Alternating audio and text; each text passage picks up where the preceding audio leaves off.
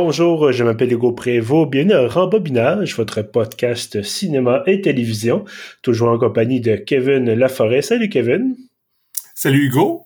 Et de Raphaël Ouellet. Salut Raph. Salut, salut. Content de vous revoir, euh, messieurs. Ben, en fait, vous revoir, vous avoir évidemment là, à distance via les internets, bien sûr. Mhm. euh, Aujourd'hui, donc, 31e épisode de Rembobinage. Euh, un film assez, euh, je dois dire franchement, franchement intéressant, assez surprenant même. Euh, suggestion, je pense, était de ta part, Raph, là, toi qui nous avais parlé de, de, de ce film-là en particulier. Euh, je crus comprendre que c'est un film qui te, que tu avais particulièrement apprécié. Oui. Alors, euh, on aura effectivement l'occasion d'en parler aujourd'hui. Euh, mais tout d'abord, Kevin, justement, qu'est-ce qu'on a vu cette semaine? On a vu euh, Talk Radio de Oliver Stone. Effectivement, Talk Radio, un film de 1988, voilà exactement, d'Oliver Stone, bien connu, bon, notamment pour, euh, j'allais dire Wall Street, mais il n'a pas fait que Wall Street, bien sûr. Euh, il a fait, bon, JFK, il a fait un paquet, paquet de grands films, un paquet de bons films. Euh, Talk Radio, peut-être un, un, film, en tout cas, moi, je le connaissais moins, en fait, pas du tout. Euh, j'ai découvert ça, là, cette semaine, en écoutant, euh, en écoutant le film dont on parle aujourd'hui, bien entendu, mais effectivement, Oliver Stone, un nom qui est déjà euh, très connu là, dans, évidemment dans le domaine du cinéma. Euh, avant qu'on qu plonge évidemment dans, dans la discussion comme telle, euh, Raph, comme tu, me disais, tu connaissais le film par cœur, est-ce que tu aurais envie de nous résumer un peu le, le, scénario de Talk Radio? Bien sûr. Ben, c'est l'histoire de Barry Champlain, qui est un animateur de radio euh, style ligne ouverte, des lignes ouvertes nocturnes, où euh, il parle avec les auditeurs. C'est assez, c'est des sujets, des sujets nocturnes, disons ça comme ça.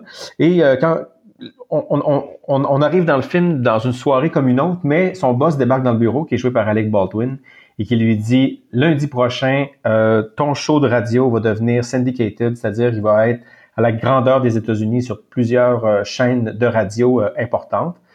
Et ça pourrait être une bonne nouvelle, mais on sent que ça vient chercher. Euh, c'est quelque chose d'anxiogène pour lui, d'insécurisant, mais en même temps, c'est une grande victoire. Donc, on est avec lui dans cette soirée-là où il perd un peu pied tranquillement. Ensuite, on voit euh, son week-end et ça se termine le lundi, le jour où il devrait, euh, son show devrait prendre les antennes américaines au grand complet, mais il apprend que bon, ça, va être reporté de quelques jours, une semaine, quelques mois, il sait pas. Et là, ça devient une soirée complètement cauchemardesque pour lui. Autant la qualité des auditeurs, autant la visite en studio, autant ce qu'on lui, euh, ce qu'on lui dit de lui, examen de conscience, si on peut dire. Et euh, sans, on verra si on va le punch tantôt, mais ça se termine vraiment de façon cauchemardesque. Donc, donc voilà, c'est un, un, genre de week-end dans la vie de, de Barry Champlain, quatre, quatre journées, euh, surtout deux nuits dans, dans, son studio de radio. Et euh, voilà, ça ressemble à ça ce qu'il faut dire peut-être, c'est que à la base, c'est une pièce de théâtre mm-hmm. euh, écrite par euh, Eric Bogosian, dont je dois massacrer le nom de famille, mais bref, euh, Eric Bogosian, qui est un écrivain, qui est un bon euh, écrivain de pièce de théâtre aussi, évidemment, mettant bon j'allais dire metteur en scène, mais auteur, voilà, de pièces de théâtre, euh, bon, acteur, évidemment, dans ce cas-ci. Euh, travailler avec Oliver Stone pour produire le script là, de, de, de l'adaptation, finalement, de sa propre pièce. Euh, et donc, j'ai découvert ça par la suite, là, en faisant un peu de recherche sur, sur le film. Mais, bon, évidemment, dans la structure comme telle, puis je pense que Kevin sera d'accord avec moi, là, c'est clairement, euh, à défaut de dire un huis clos, c'est une pièce de théâtre. C'est clairement quelque chose, bon, on a quelques escapades, là, si on à l'extérieur du studio de radio, mais euh, 90% du film se passe là, dans le studio comme tel. Euh, oui, ben en fait, la pièce de théâtre était encore plus un, un huis clos parce que si je me souviens bien, la pièce de théâtre, c'est vraiment une émission de radio. Ouais. On quitte jamais le studio et on, on, on, reste vraiment du début à la fin en studio avec lui. Euh, D'ailleurs, moi, j'avais vu euh, la version québécoise de Talk Radio au Monument National en 97, c'était Patrick Huard qui jouait mm -hmm. Bruno Champlain dans la pièce. Puis euh, de mon souvenir, c'était très bon aussi. Hein. Ben, mais c'est un bon casting en fait. C'est un très bon casting. Euh, l'idée d'avoir Patrick Huard pour, pour jouer ça, ça fait pas de doute. Mais oui, c'était une seule soirée. Ça, c'est euh, un, un, film que c'est une pièce de théâtre qui a eu beaucoup beaucoup de succès. Puis curieusement, lorsqu'on fait un peu de recherche, on se rend compte qu'elle a été adaptée pour le cinéma très rapidement. Mm-hmm. C'est pas c'est pas un succès là, qui, qui, est à travers le temps. Là. Je pense que la pièce s'est jouée en 87. Et le film sort en 88, donc c'est pas passé beaucoup de temps là, entre le, l'arrivée en salle, euh, le succès, l'adaptation, le tournage et la sortie du film. C'est passé moins de 18 mois, donc c'est assez euh, fulgurant. Mais il faut dire que Oliver Stone, à ce moment-là, quand même assez puissant. Hollywood vient d'enchaîner trois grands succès. Euh, Salvador, Plateau et Wall Street. Puis je pense qu'il avait, écrit aussi Scarface. Donc, il était sur une très belle lancée. Je pense que ça n'a pas dû être compliqué d'aller chercher le financement pour faire un film euh, quand même de petite envergure pour un film hollywoodien, américain, mais aussi un film d'Oliver Stone.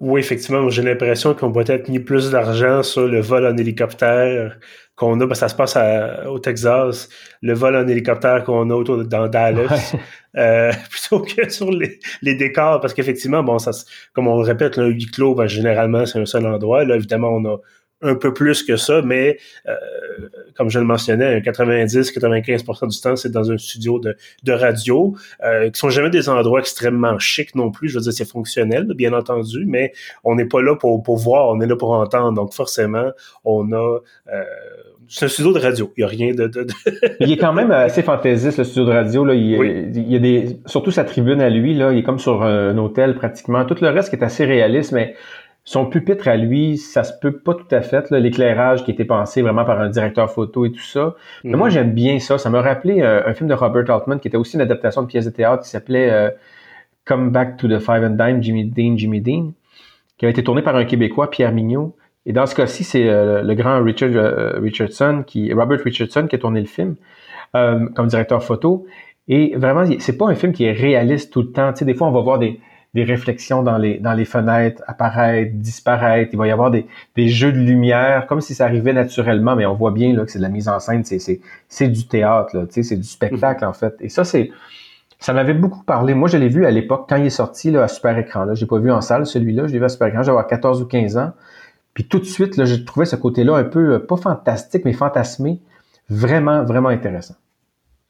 Oui, effectivement, il y avait tout à fait une mise en scène. Puis, euh, moi, je pense simplement, bon, quand il termine, non seulement on a des jeux d'éclairage pendant l'émission, puis on a des, des, des, des, des fois, il y a de la musique un peu qui embarque pour vraiment souligner le côté dramatique de certains moments. Mais surtout, moi, c'est quand il termine son émission, la lumière s'éteint dans le mm-hmm. studio, ce qui est, ce qui, ce qui est pas normal. Je veux dire, normalement, vous, je veux dire, je travaille à Radio-Canada, vous finissez votre émission de radio, la lumière s'éteint pas. Le, petit voyant peut-être vous indique que vous êtes plus en onde, là, mais autrement, euh, vous vous levez puis ça, ça, se termine comme ça. Mais c'est ça, on a vraiment un côté comme s'il venait de, de, de, En fait, il joue un personnage. Ben, il joue un personnage. En partie, euh, ça on pourra en parler. Mais c'est ça, donc le show se termine la lumière s'éteint, elle va se rallumer quelques instants après, mais on sent que là, bon, euh, Barry devient euh, était Barry avec son, son, son Bad to the Bone, la fameuse chanson là, euh, de George Thorogood and the Destroyers, de, était Barry le méchant, puis il devient Barry peut-être un, un peu moins méchant, un peu moins trou de cul, un peu ouais. mais bon.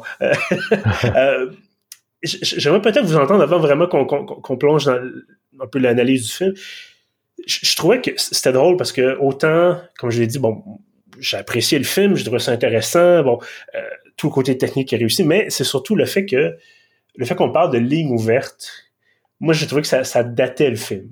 C'est-à-dire qu'évidemment, bon, les films, c'est pas tous les films qui vivent bien. on a toujours des, indications euh, technologiques ou euh, des thématiques qui, n'ont plus lieu d'être, mais je trouvais que je, je voyais pas en fait ce personnage-là existait aujourd'hui. Je m'explique parce qu'on on a des lignes ouvertes qui existent encore, évidemment, mais quand moi j'entends ligne ouverte, euh, c'est surtout, bon, Radio X, par exemple, euh, où on a un certain personnage qui est campé sur certaines positions idéologiques, euh, bon, politiques et compagnie, mais autrement, je me dis, si Barry existait aujourd'hui, si ce personnage-là existait aujourd'hui, il serait pas à la radio, il y aurait son podcast.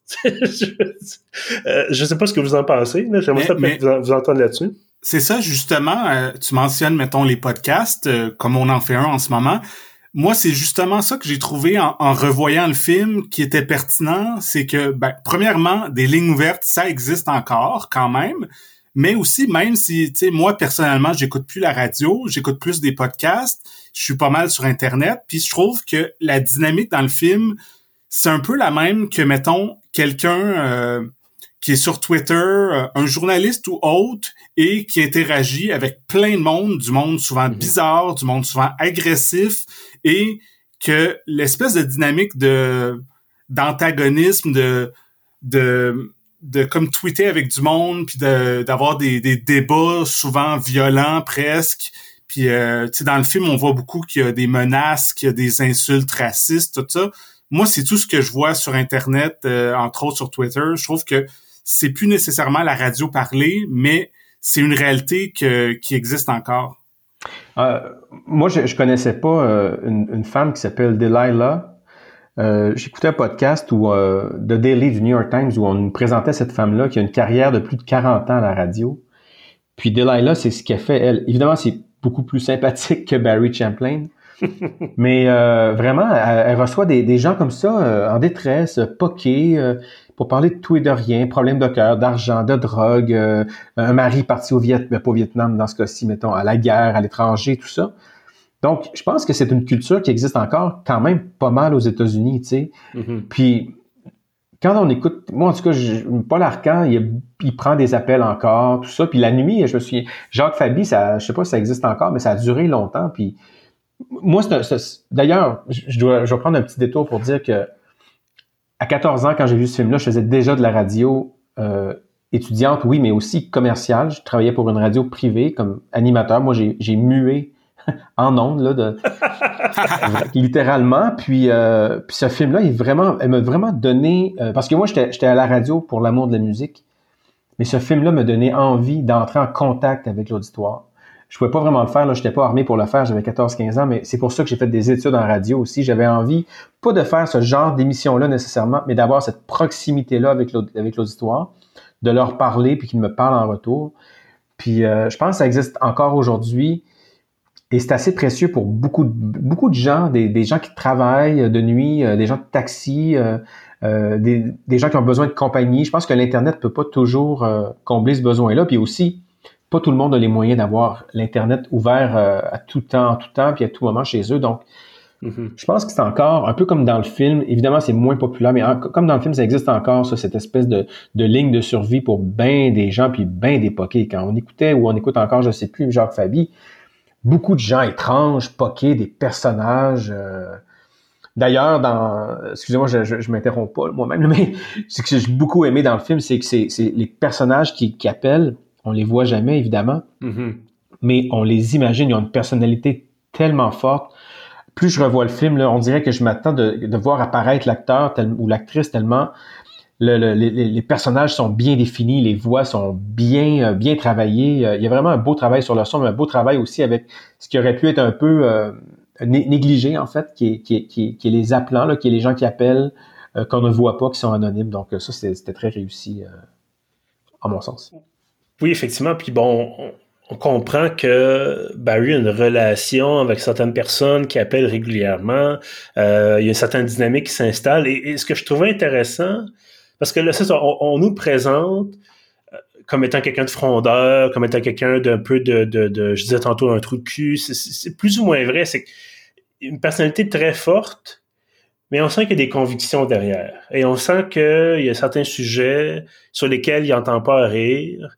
Euh, parce qu'on comprend rapidement, bon, on expliquait Barry Champlain dans, le film, il est un juif. Euh, et donc là, ce déferlement, là, je sais plus ce qui de, de, Raph euh, ou Kevin parlait de, je pense que c'est Kevin qui parlait, disait, bon, il y a des insultes et tout ça. j'ai été, je sais que c'est un film, mais j'ai été abasourdi par le déferlement de haine envers cette personne-là. Puis bon, on peut toujours dire c'est une autre époque, mais il y a 188, c'est pas si loin que ça quand même. Ça fait quoi? Ça fait 32 ans, 33 ans maintenant. Maintenant, pardon. Euh, c'est pas, pas les années 50, là. Puis les appels haineux, puis la, colère qu'il y a envers cette personne-là.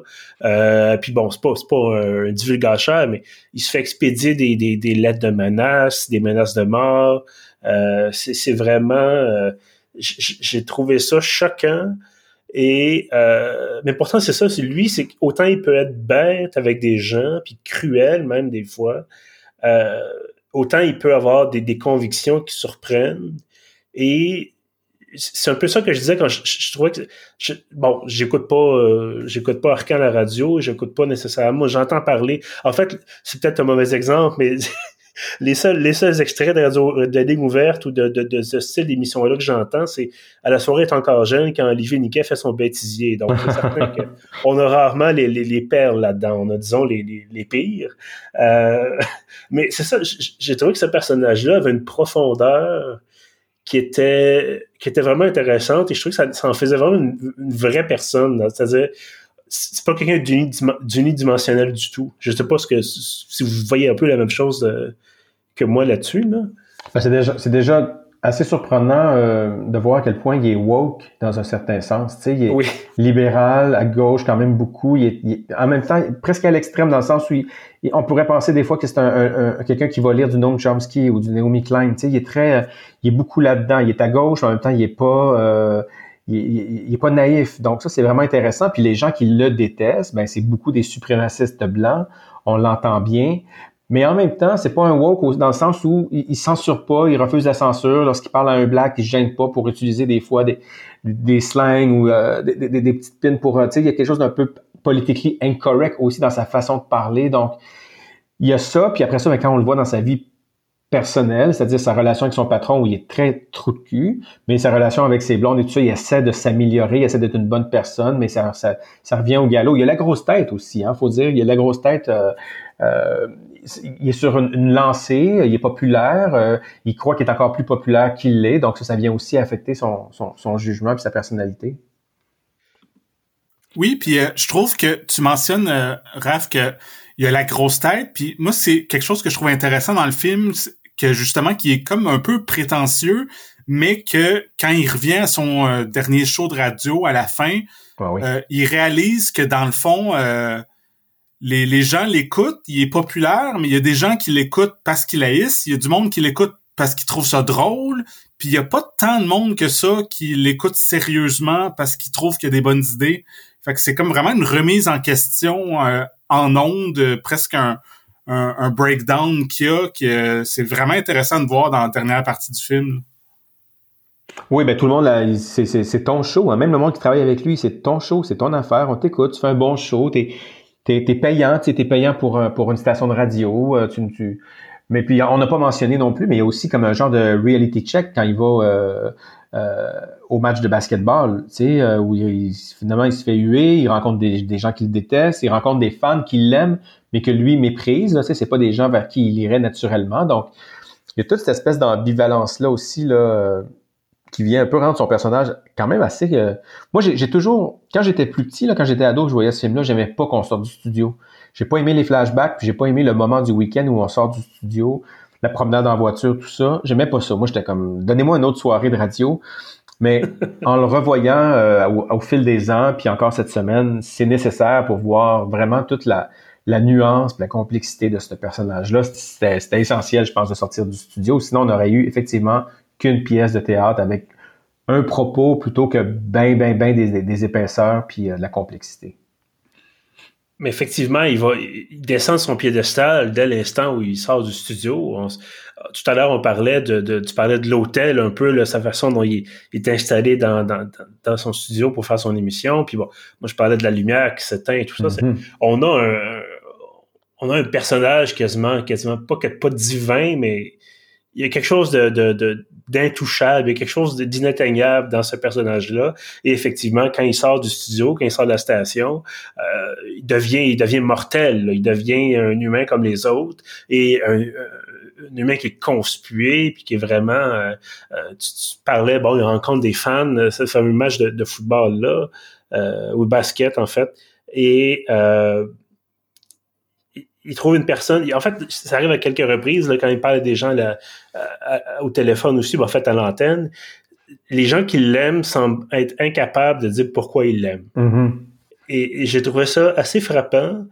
Euh, parce que en fait ce qu'il veut c'est d'être aimé je pense que c'était ça c'est un type bon qui, qui, vendait des habits avant dans un magasin de, de vêtements euh, puis que voyait déjà qu'il était aux petits oignons avec des gens qui avaient de l'influence et donc clairement qu'il voulait avoir des contacts avoir des, des, connaissances pour euh, graver les échelons puis finalement c'est ce qu'il a fait en, en, faisant de la radio puis de, de plus en plus par la suite mais il y a quelque chose d'extrêmement fragile derrière tout ça.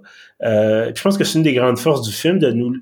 Oui, on nous le montre peut-être plus clairement à la fin, euh, mais on nous laisse deviner surtout. je pense que ça, c'est très intéressant parce qu'on a une approche. Je pense que c'est un film qui dure quoi, d'une heure 48, quelque chose comme ça, pratiquement deux heures. Et on aurait pu avoir une approche très, très terre à terre. Commencer en disant euh, en montrant les, faiblesses de l'homme, puis en disant, bon, ben finalement, euh, en n'ayant jamais vraiment de, surprise, entre guillemets. Euh, puis non, je trouve qu'on on est, justement, on, évite de nous prendre par la main, et Dieu sait pourtant qu'Oliver Stone a fait quelques films où on nous prenait beaucoup par la main. mais dans ce cas-ci, sans doute, bon, le, c'est sans doute grâce à la pièce, au texte de la pièce de, de Bogosian comme tel, mais on nous donne le temps de, de, comprendre. Et ça, je trouve ça vraiment intéressant. Oui, oui, je suis d'accord. Euh, tu sais, c'est vraiment... Euh, moi, je trouve, euh, je regardais le film hier, puis quelqu'un mentionnait qu'on voit jamais les personnes qui appellent, puis je trouve que ça crée encore plus l'effet que on est pratiquement dans la tête de Barry. C'est vraiment presque un débat avec lui-même qui a il y a comme c'est comme s'il entendait des voix puis euh, c'est c'est quelqu'un que vraiment on dirait qu'il se questionne beaucoup puis que euh, il est vraiment autant qu'il dégage de la confiance en lui autant qu'il y a une insécurité là-dedans parce que justement euh, à chaque fois que les gens l'aiment pas pour les bonnes raisons ou sont pas capables de lui dire qu'est-ce qui est si bon que ça de son émission, on sent quand même qu'il doute un peu là. C'est vraiment, c'est pour, pour, pour, un, artiste, euh, c'est un thème, j'essaie de me rappeler le film, je, je mets pas le doigt dessus, mais c'est un thème qui a déjà été euh, euh, exploré, exploité. Mais pour un artiste, d'être aimé, souvent, c'est une chose qui est importante, mais une fois que tu l'es, ce qui devient important, c'est que les gens t'aiment pour les bonnes raisons. Puis, ça peut faire mal des fois de se rendre compte que t'as peut-être pas le bon public, tu que peut-être que ton, ton, je sais pas moi, ton, ton, ton, ton sarcasme, ton ironie est pris au premier degré. Euh, tu sais, euh, après ça, que tu fais juste un spectacle, tu sais, que tu y crois pas, que c'est pas des vrais, euh, c'est pas des vraies euh, valeurs ou des vrais principes, tu sais. Puis dans son cas à lui, c'est ce qui arrive, c'est qu'à un moment donné, il, il, se fait mettre devant la face qui est un clown par, par les gens qui l'aiment. Puis, par les gens qui l'aiment pas, ben là, ça devient carrément idéologique. C'est vraiment des gens qui sont qui, détestent, mettons par exemple les Juifs ou ses prises de position, tout ça. Donc, euh, on voit qu'il est en perte de contrôle parce qu'il peut pas choisir. En fait, d'ailleurs, il donne beaucoup, beaucoup de, d'attitude puis de, de, de varlope à son technicien parce qu'il choisit pas les bonnes personnes qui, pour, pour mm-hmm. aller en onde. Il voudrait que le, le, le, le, filtre soit meilleur, que le triage soit meilleur. Mais je pense qu'ultimement, il voudrait avoir un, show parfait. Tu sais, il voudrait avoir des, gens qui appellent, qui vont vraiment bien l'alimenter, qui vont lui dire ce qu'il a envie d'entendre ou donner euh, un, bon show. Sais, pas juste des gens qui appellent parce qu'ils font euh, semblant que, leur blonde est en train de faire un overdose ou qui menacent d'aller euh, commettre un viol dans une ruelle. C'est très, très glauque.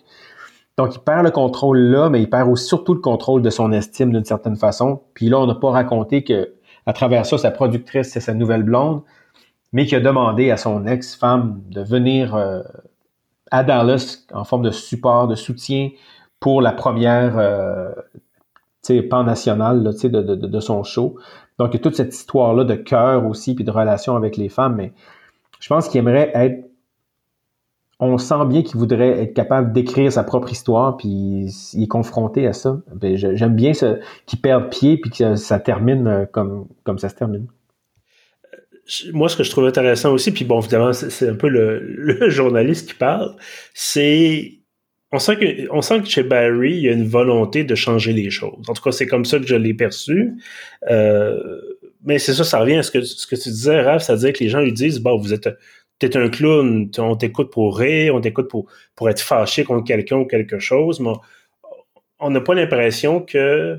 Puis je pense, je pense qu'il se le fait même dire par son équipe, c'est-à-dire par son patron, par euh, le personnage d'Alec Baldwin, qui dit Tu sers à, à, brasser la cage, mais pas nécessairement à la brasser pour, encore une fois, améliorer l'ordinaire des gens. C'est les gens se vident le cœur euh, d'une façon ou d'une autre, et lui est là pour les écouter, puis donner quelques répliques cinglantes parfois, et des fois couper la ligne.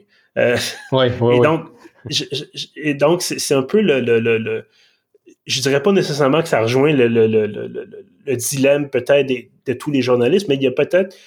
En tout cas, je parle peut-être en, nom personnel, mais il y, a, il y a toujours ce débat-là en disant est-ce que je veux rapporter les faits, par exemple, est-ce que je veux rapporter ce qui se passe, ou est-ce que je veux rapporter ce qui se passe et espérer que, en rapportant les choses comme elles le sont, les l'ordinaire des gens s'améliore et que les gens prennent des décisions différentes pour changer la société pour le mieux? Et là, c'est on tombe un peu dans l'utopisme, là, mais il y a toujours ce, ce, débat-là, peut-être, je dirais, en arrière des journalistes, parce qu'on dit, bon, ben, il y a peut-être des choses qui font, on constate qu'il y a des choses qui fonctionnent pas ou des choses qui fonctionnent moins bien, des gens peut-être malheureux, des gens qui vont dans la misère, entre autres, et ainsi de suite.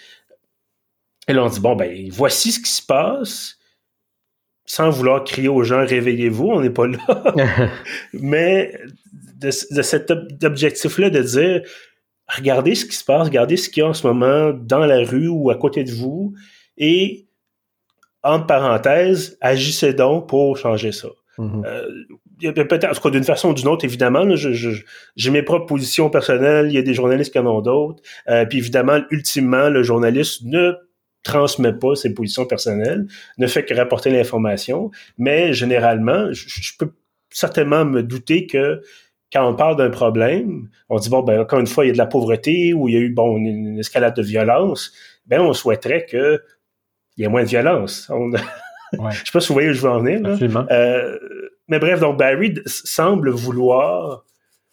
C'est bon, tu disais bon Raph il est assez euh, assez, assez woke comme personnage quelques plusieurs années à l'avance, euh, disant bon, ben, à un moment donné, je pense qu'il donne la suggestion, il dit on devrait légaliser toutes les drogues. Parce qu'il y a quelqu'un qui appelle pour se plaindre du fait que des, des, des jeunes, je pense, là, achètent de la drogue dans la rue et tout ça. Il dit on devrait légaliser toutes les drogues. En sous-entendant que, un peu comme ce qui est arrivé pour le, cannabis ici, entre autres, les gens peuvent aller dans un magasin légal, acheter de la drogue de bonne qualité et un, ne pas finir en prison, deux, ne pas devoir euh, commettre un crime là, pour peut-être faire affaire avec des gens louches pour se, procurer leur, leur dose ou leur, leur, leur, drogue, et ainsi de suite. Et trois, donc avoir moins de chances de finir à l'hôpital ou de mourir parce qu'ils sont dépendants d'une substance qui est dangereuse. Euh, donc, c'est partie des choses qui est comme, ah, moi, été agréablement surpris de voir effectivement cette, prise de position-là, puis je me dis, est-ce qu'il pensait vraiment? Est-ce qu'il veut agacé. Je pense qu'il voulait aussi agacer son interlocuteur. Euh, mais il y a un petit côté, c'est ça, il y a un petit côté, disons, euh, serviteur public, service public qui transparaît à travers cette émission-là. Et ça m'a surpris pour une ligne ouverte, encore une fois, de, de, de voir cette volonté là, un peu de, de, de changer le monde, même si ça semble pas arriver malgré tout. C'est quand, euh, même, euh, quand même, ça se passe à Dallas, mais Bogosian, c'est un New-Yorkais indécrottable. Puis son propos aussi, c'est très urbain, euh, mais pas juste urbain cosmopolite. Là, je, à Dallas, peut-être qu'aujourd'hui, mais si on recule en 88, je pense qu'effectivement, il y aurait beaucoup clashé avec son auditoire. Aujourd'hui, ça pourrait peut-être être un peu différent, mais clairement, à New York, il y aurait eu un, un tout autre public pour, pour, avec qui parler la nuit.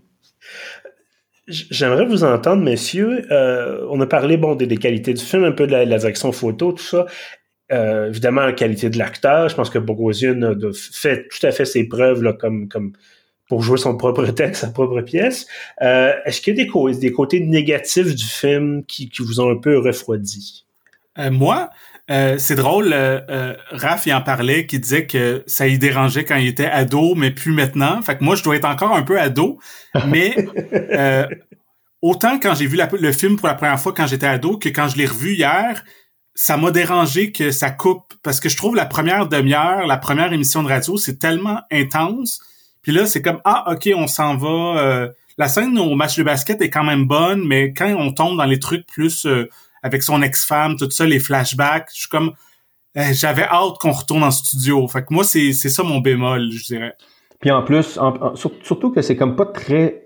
Bogosian est moins fort comme acteur là, quand il sort du studio. C'est pas quelqu'un qui a beaucoup d'expérience. Euh, ça paraît quand même que c'est pas un grand acteur à ce moment-là. Il est devenu avec le temps. Je pense que il connaît ses forces, ses faiblesses, il accepte les rôles qu'il est capable de, de défendre. Mais dans les flashbacks puis à l'extérieur du studio, je trouve moins fort. Puis je trouve la photo est laide. Je trouve que les idées de flashbacks, ça mal vieilli. C'est des, vieilles idées de flashbacks. Donc oui, ça, ça reste quand même une des faiblesses du film. Sinon,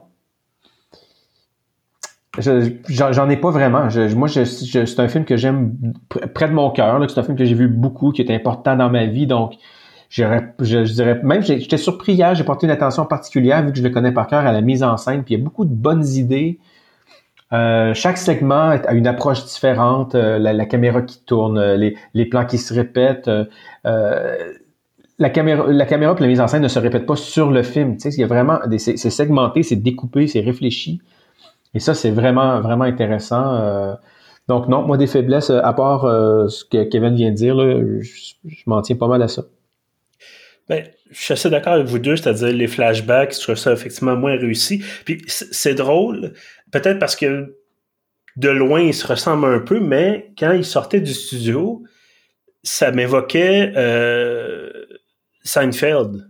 Hmm. C'est un peu paradoxal. Je m'attendais presque à ce qu'il fasse. Parce que je me dis c'est quelqu'un qui, doit faire des, blagues peut-être humour un peu grinçant, mais qui doit être tout le temps être en train de faire des, des, petits gags, toujours faire des, commentaires un peu, peut-être acerbe, mais tu sais, un peu humour noir, mais humour quand même. Euh, puis, je me disais, c'est ça, tu pour sortir un peu le, méchant de son émission, bon, évidemment, c'est un film, mais encore une fois, le type reçoit des menaces de mort, on lui envoie un, un, remords dans un colis avec un drapeau hitlérien, un drapeau nazi. Puis là, je me dis, mon Dieu Seigneur, je veux dire, je, sortirais de là, je serais en train de hurler. Il y a quelque chose de... où est-ce que tu sors ton... Qu'il a beau être capable d'être impassible parce qu'il est, habitué.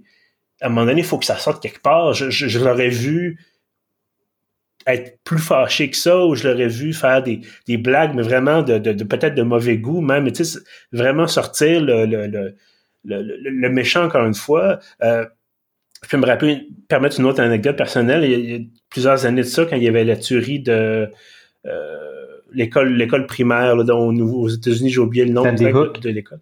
Oui, exactement. Puis j'avais couvert l'événement, je suivais l'actualité pour à l'époque pour la presse canadienne. Et c'est extrêmement difficile. Euh, quand il y a une tragédie puis qu'on suit ça en direct, c'est extrêmement lourd. Et euh, c'était la journée de notre partie de Noël ah. euh, au bureau.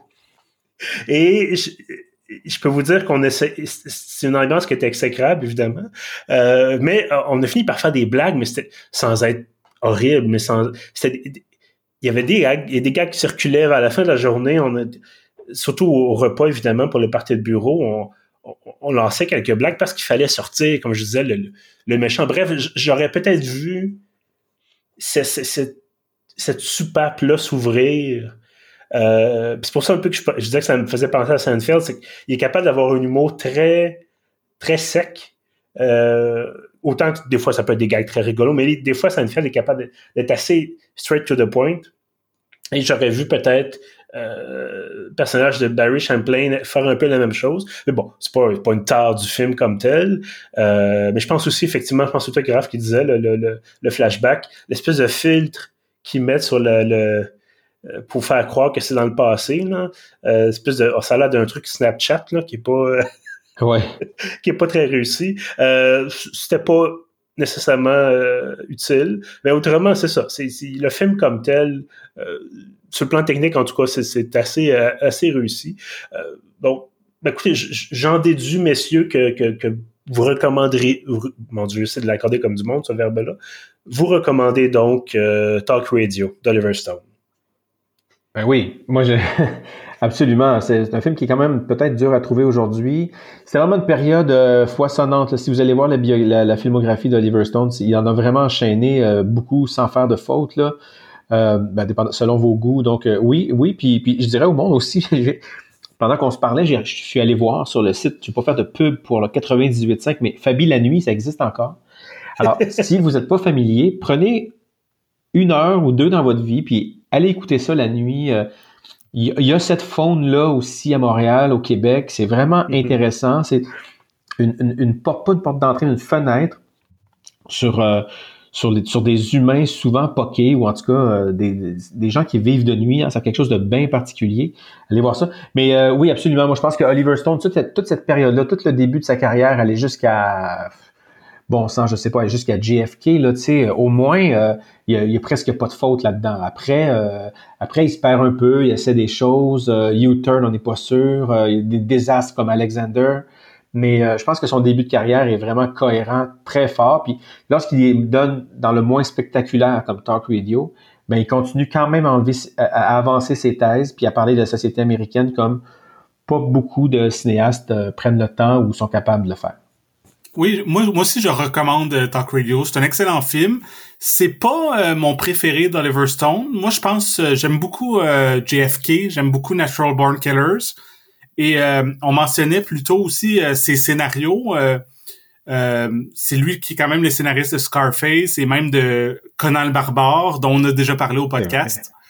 Et mais c'est ça, il y a, il y a plein de trucs intéressants dans sa filmographie à, aller explorer.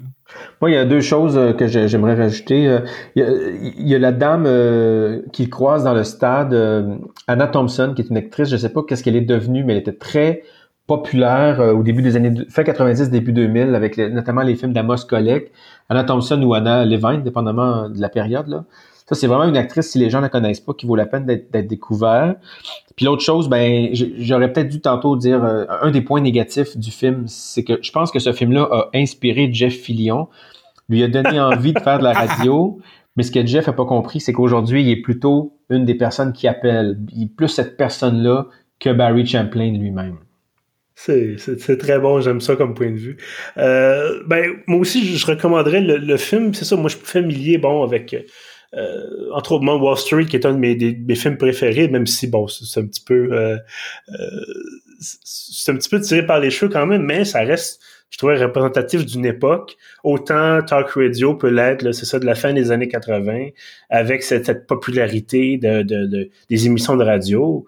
Euh, mais c'est ça, je, c'est un, un film qui est différent, puis j'en parlais avec Kevin. Je pense qu'on était là aussi, Raph, quand on parlait de euh, notre précédente, là, notre précédent échange à, à, trois sur le sur un film. Euh, des films qui sont qui, qui s'éloignent du moule, qui cassent un peu le moule, des films qui nous forcent à, à, réfléchir un peu, à prendre notre temps.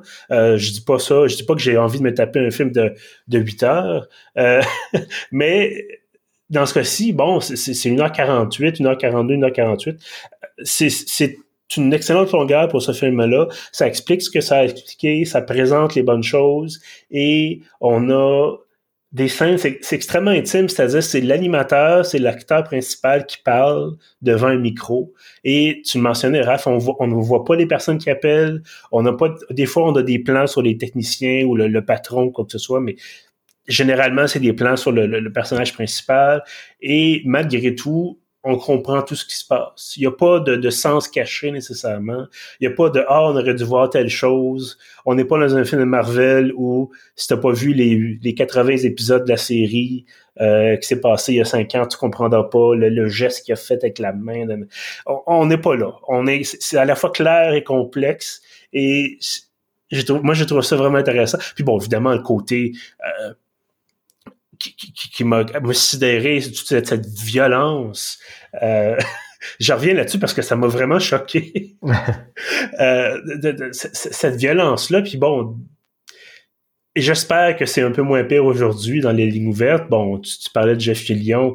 Je, suis pas toujours là, nécessairement mieux. Euh, mais effectivement, ce, ce film-là, écoutez-le, prenez le temps d'écouter. Euh, effectivement, une œuvre peut-être moins connue d'Oliver Stone, en tout cas pour, pour ma part, certainement, euh, mais qui vaut la peine d'être vue. Donc voilà, euh, recommandé. Tu disais, Raph, c'est un peu dur à trouver. Euh, je pense, je n'ai pas vérifié si c'était sur Netflix, mais je ne pense pas. Netflix, ça me surprendrait. Sinon, peut-être en location, là, sur les sites qui permettent la location, mais en streaming, euh, ça me surprendrait. Mais euh, moi, je l'ai chez moi, donc j'ai pas fait toutes euh, mes recherches à cet égard. Ben écoutez, ça sera une aventure si vous voulez voir Talk Radio. On peut peut-être faire, un, on peut faire un peu de, promo à un site québécois qui s'appelle ouvoir.ca. On tape, on tape le nom d'un film là-dedans, puis ça nous dit, euh, en, général, il se trompe pas, là, c'est pas parfait, mais ça nous dit s'il est en streaming quelque part. Tu vois, en mettant le titre du film dans l'engin de recherche, il est aucunement disponible, même pas sur, euh, selon eux, là, même pas sur iTunes Stores, par exemple. Ben écoutez, ça sera, euh, ça sera une recherche à faire pour trouver une copie en DVD. Mais aussi, c'est ça, faut pas oublier que des fois, la, meilleure solution, c'est de retrouver un DVD. Tu sais, ça, ça, ça disparaît pas. Et l'autre truc, un peu à l'ancienne, que moi j'aime bien, c'est de surveiller les horaires télé.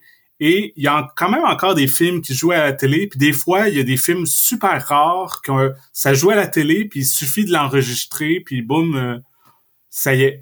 Oui, tout à fait. Puis la bibliothèque aussi, hein, si les gens ont des, une carte, la BNQ, là, euh, BNAQ. Euh, probablement que Talk Radio, en fait, est, disponible à la bibliothèque, soit physique ou euh, en streaming, ça restera prouvé.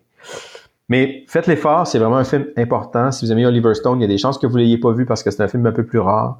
Puis moi, je je, je, je, l'ai pas proposé pour rien. J'espère juste qu'il y aura un petit pic de visionnement de ce film-là quelque part dans les prochaines semaines. un petit chèque de royauté, là, Oliver Stone, ben 50 cents. Toujours une bonne chose. Euh, ben, messieurs, merci d'avoir été là. Oups, je pense qu'on a des petits problèmes de son c'est pas grave. Euh, ben écoutez, c'est la fin de l'épisode, donc la technique peut bien se mettre à faire des siennes. Euh, je vous remercie beaucoup d'avoir été là, messieurs. Toujours intéressant de parler cinéma avec vous. Euh, également, ceux qui nous écoutent, bien entendu, merci d'avoir été là également.